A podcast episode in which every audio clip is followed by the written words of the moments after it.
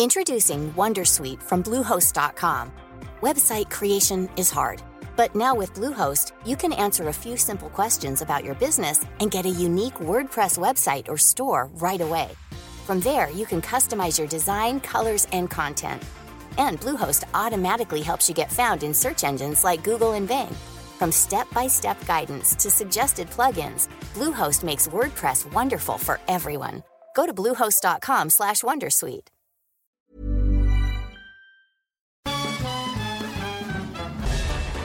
Farándula 021 es un podcast de cultura pop, donde analizaremos sin piedad series, películas, programas, música, moda, tendencias, libros, redes sociales y hasta figurosas e inventadas. Cada jueves un nuevo episodio, con Horacio Villalobos, Pilar Bolívar, Mauricio Valle, Maniwis, La Supermana, Alejandro Broff, Jeremy Cruz y Mario Lafontaine. Farándula 021, un podcast con periodistas, psiquiatras y vestidas. Te lo cuento, te lo cuento. Tu dosis diaria de noticias. Hola, hola, excelente inicio de semana a todos y todas. El día de hoy tengo dos acompañantes que quieren dar la bienvenida. Hola, soy Bella. Hola, yo soy Mitch. Bienvenidas a su dosis diaria de noticias con Te lo cuento.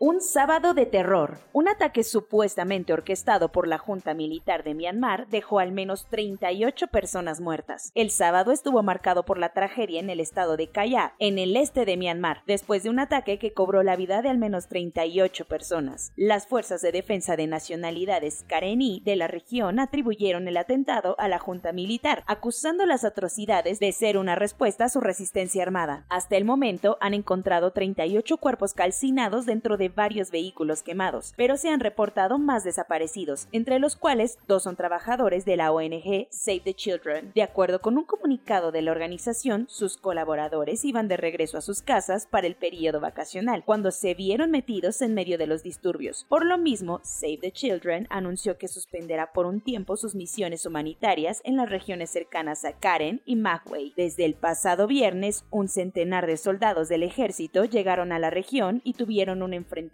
con la resistencia. Se despidió en grande. Uno de los héroes de la lucha anti-apartheid, Desmond Tutu, falleció ayer por la mañana. Desmond Tutu, arzobispo ganador del Nobel de la Paz en 1984 y una de las principales figuras en la lucha contra el apartheid, les recuerdo la segregación racial, falleció ayer a los 90 años de edad en Ciudad del Cabo. El mismísimo presidente de Sudáfrica, Cyril Ramaphosa, fue quien anunció la muerte del expresidente de la Comisión para la Verdad y la Reconciliación, después de tres semanas de haber estado hospitalizado por una infección. De convertirse en sacerdote, Tutu fue maestro, pero abandonó la docencia en 1953 cuando se aprobó la Ley de Educación Bantu, que segregaba racialmente a los alumnos en las escuelas. Al contemporáneo de Nelson Mandela también se le atribuye el término Rainbow Nation, el cual se popularizó para escribir la variedad racial en Sudáfrica. Con la intención de honrar su vida y su lucha por los derechos humanos, cientos de personas acudieron a su casa en Ciudad del Cabo para rendirle homenaje y alrededor de todo el mundo se le recordó. Cuentos cortos.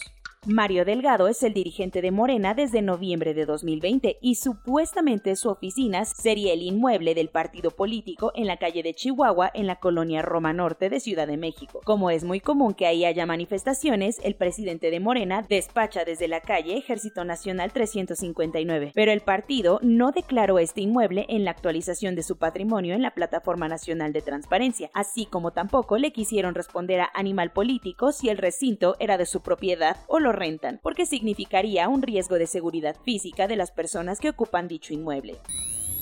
La Corte Suprema de Chile aprobó la extradición de Mauricio Toledo. ¿Quién era él? Toledo fue alcalde de Coyoacán en el Partido del Trabajo durante el periodo de 2012 a 2015 y también ha sido diputado en varias ocasiones. La Fiscalía de la Ciudad de México lo acusó de enriquecimiento ilícito y en agosto se aprobó su desafuero como diputado, al mismo tiempo que aprovechó para irse a Chile, por lo que la Interpol emitió una ficha roja para su detención. Ahora el ministro Silva Cancino resolvió que Toledo tiene que explicar en México los 11.419.877 pesos que no declaró. El 24 de diciembre estuvo de pesadilla en Bangladesh, precisamente en la costa del distrito Jalkati, en el río Suganda. El cuarto de máquinas de un ferry que transportaba entre 700 y 800 pasajeros se incendió provocando la muerte de casi 40 personas, mientras que muchos sobrevivientes continúan buscando a familiares y amigos desaparecidos. A los bomberos de la localidad les tomó 8 horas enfriar la embarcación de tres pisos que quedó completamente carcomida por las llamas. Además de los a causa del fuego, muchos también murieron ahogados, ya que en un intento por salvarse saltaron al río. La Unión Soviética no tuvo una Navidad muy festiva en 1991, ya que precisamente el 25 de diciembre de hace 30 años, Mikhail Gorbachev firmó el decreto que marcó el fin de sus funciones como presidente de la URSS, y con eso también su disolución. El trigésimo aniversario de la caída de la URSS trae un ambiente realmente turbulento en el cual se mezclan tintes de nostalgia por la grandeza que alguna vez representaron y aires de miedo considerando las tensiones que Vladimir Putin trae con la OTAN en torno a su pleito con Ucrania. Quienes tuvieron un regalo de Navidad muy anhelado fueron los habitantes de la isla La Palma en Canarias, España. Después de 85 días de no dar tregua, el 25 de diciembre las autoridades anunciaron que la erupción del volcán en Cumbre Vieja finalmente cesó. Julio Pérez, consejero de Administraciones Públicas, Justicia y Seguridad del Gobierno de Canarias, aseguró que no hay lava, no hay gases significativos, no hay sismos, no hay tremor, no hay deformaciones significativas. Pero esto no quiere decir que la emergencia haya terminado. Ahora lo que le sigue es arrancar pruebas para restablecer comunicaciones y ver si las personas desplazadas pueden realojarse. Un barco que iba presuntamente rumbo a Italia desde Turquía se volcó el viernes a la altura de la isla griega de Paros, causando la muerte de por lo menos 16 personas, entre las que se encontró un bebé. Este fue el tercer incidente migratorio mortal en una misma semana que requirió de operaciones de búsqueda y rescate por parte de las autoridades griegas. La agencia de noticias Athens informó que 63 personas habían sido rescatadas y serán alojadas temporalmente en la isla de Paros, mientras que se estima que aproximadamente 80 iban en el barco. Corona News. México dará el banderazo de salida al próximo año 2022 con prácticamente todos sus estados en semáforo verde, pues solo Baja California, Sonora, Chihuahua y Aguascalientes estarán en amarillo. Hoy empieza la jornada de vacunación contra COVID-19 con la tercera dosis para personal de salud del IMSS, ISTE, SEDENA, Pemex, Marina, CEDESA y la Comisión Coordinadora de Institutos Nacionales de Salud y Hospitales de Alta Especialidad. A partir del 4 de enero se aplicarán la dosis de refuerzo para los adultos mayores de las alcaldías Iztapalapa, Gustavo Amadero, Iztacalco, Venustiano Carranza y Benito Juárez en Ciudad de México.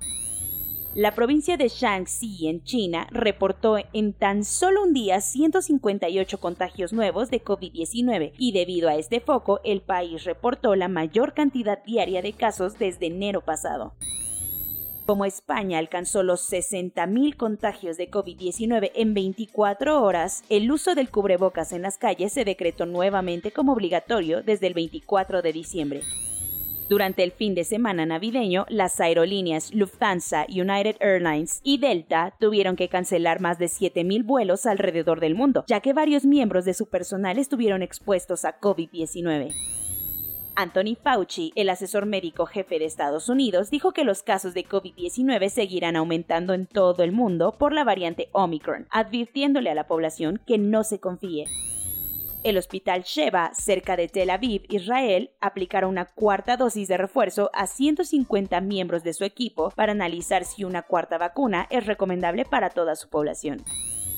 Soy Laura Gudiño y esa fue su dosis diaria de noticias en este lunes 27 de diciembre, ya casi para empezar un 2022. Que tengan un excelente día y nos vemos mañana aquí en su podcast favorito. ¡Te lo cuento!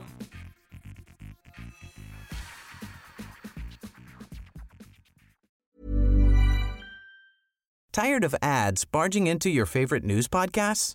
Good news. Ad-free listening is available on Amazon Music for all the music plus top podcasts included with your Prime membership. Stay up to date on everything newsworthy by downloading the Amazon Music app for free or go to amazon.com slash news ad free.